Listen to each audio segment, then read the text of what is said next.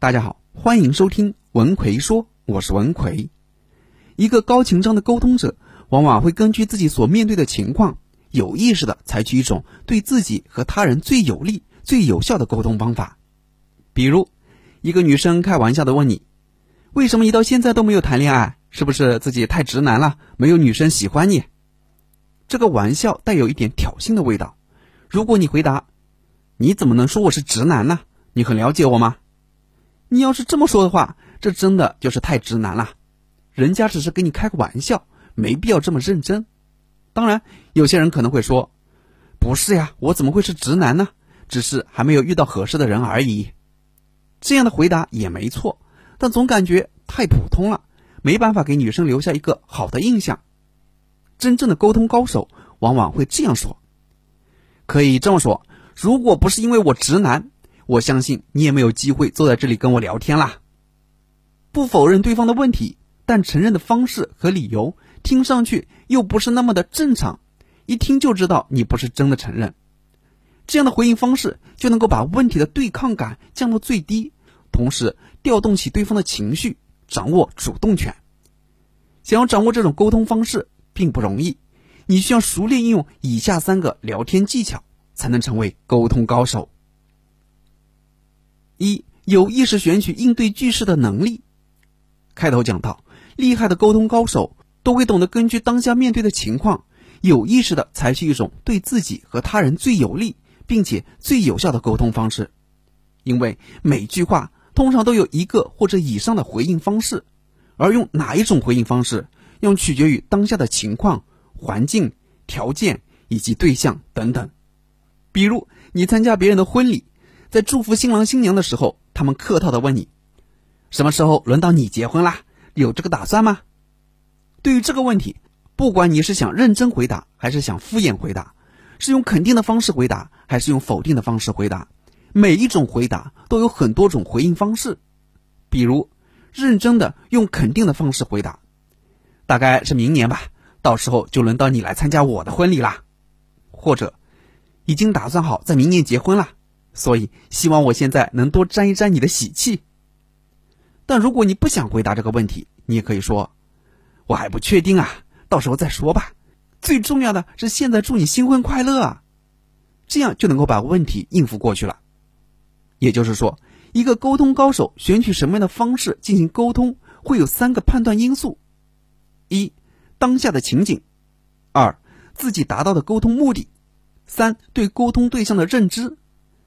开头的那个例子，女生问你为什么到现在都没有谈恋爱，很明显，当下的情景不允许你这么认真的反驳对方，毕竟对方只是开个玩笑而已，而且你跟女生聊天的目的是看看大家能不能有进一步的发展，不可能一上来就破坏这个机会。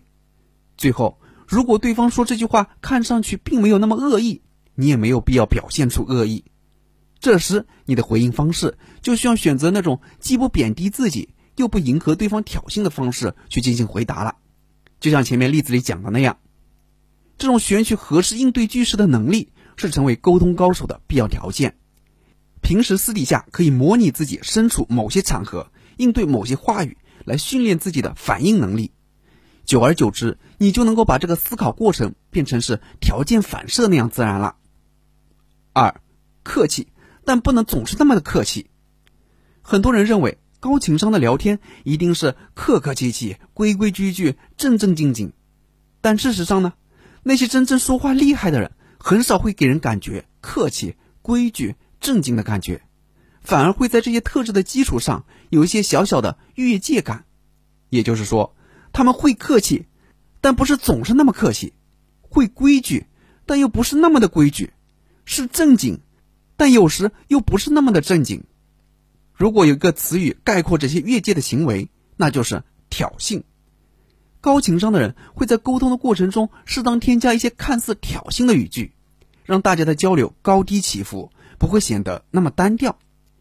比如，一个没有添加任何挑衅的对话，大概是这样的：A 说：“你是做什么工作的？”B 说：“我是在某某公司从事网络工作，帮助企业用大数据分析业务之类的。”B 说。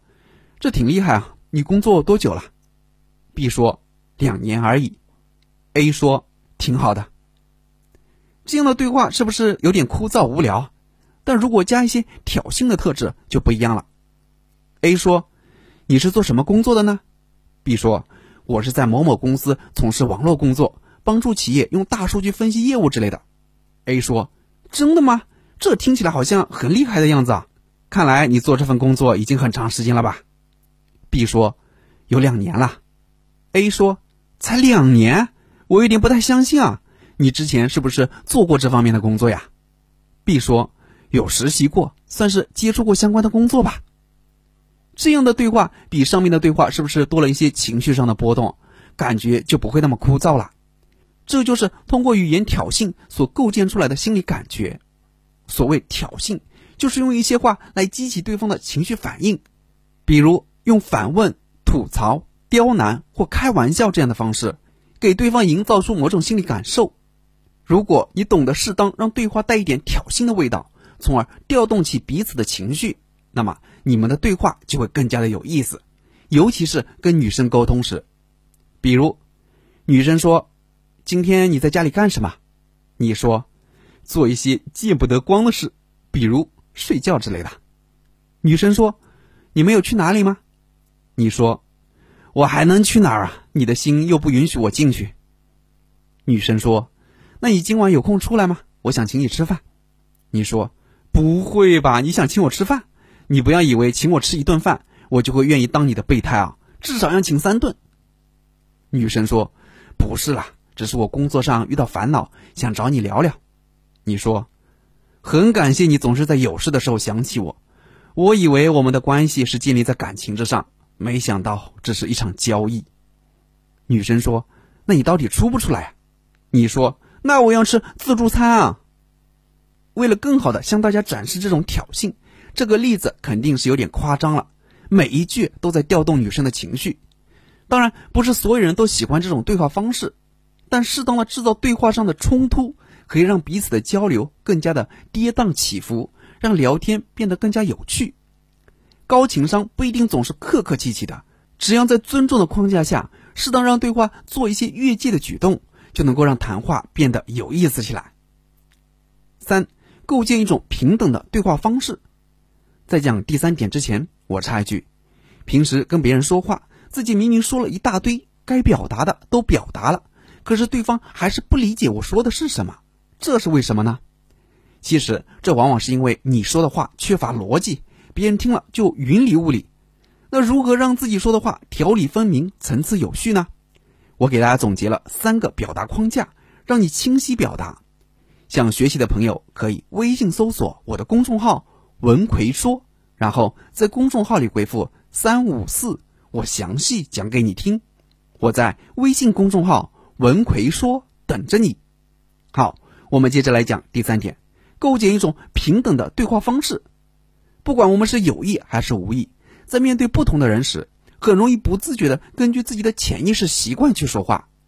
比如，你遇到一个漂亮的女生，你潜意识就会觉得对方的价值比你高。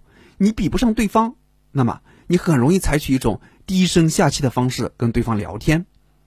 真正高情商的做法就是把自己放在一个平等的位置上，就算是面对一些高价值的人，也要做到不卑不亢。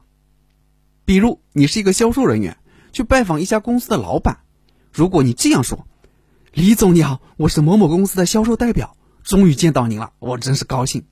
我知道您在非常艰难的情况下创立了某某集团。”经过了三十年的奋斗，才取得如今的成绩，您实在是太厉害了，简直就是我的偶像。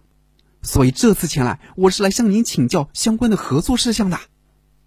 这样说不是不行，毕竟有些老板是喜欢拍马屁的，但这种方式也可能让别人对你留下一个好的印象，说不定还会觉得你油腔滑调。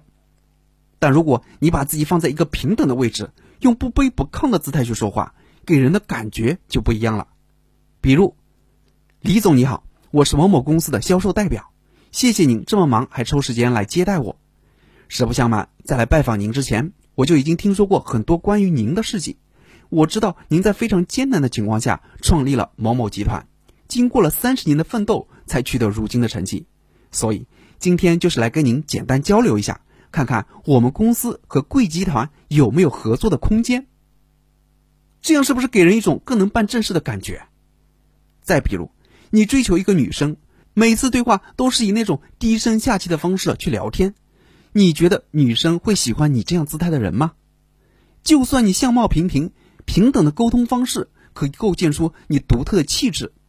刚开始，对方可能会因为你的外表而不看重你，但只要你保持这种礼貌、大方、自信、平等的态度。让对方看到你身上这种温和舒服的特质，之后肯定会慢慢愿意跟你接触的。所以，最好的方式就是一开始以一种不卑不亢的态度去构建平等的交流姿态，这样才不会出现谁看不起谁、谁仰视谁这样的情况了。好了，今天主要给大家讲了三种高情商的聊天技巧，希望对你有所帮助。说话人人都会，但想要把话说好，却不是人人都行的。一个人的说话能力时刻影响着我们的工作和生活，所以花点时间和精力去学习一下如何好好说话，把话说好也是非常有必要的。如果你想学习一些实用的说话技巧，我最近出了一个《你的说话方式决定了你情商高低》的课程，主要就是教大家如何高情商的去说话，教你一些实用的说话技巧，让你身边的人都喜欢和你说话。想学习的朋友可以微信搜索我的公众号“文奎说”，然后在公众号里回复“情商”就可以了。我在微信公众号“文奎说”等着你。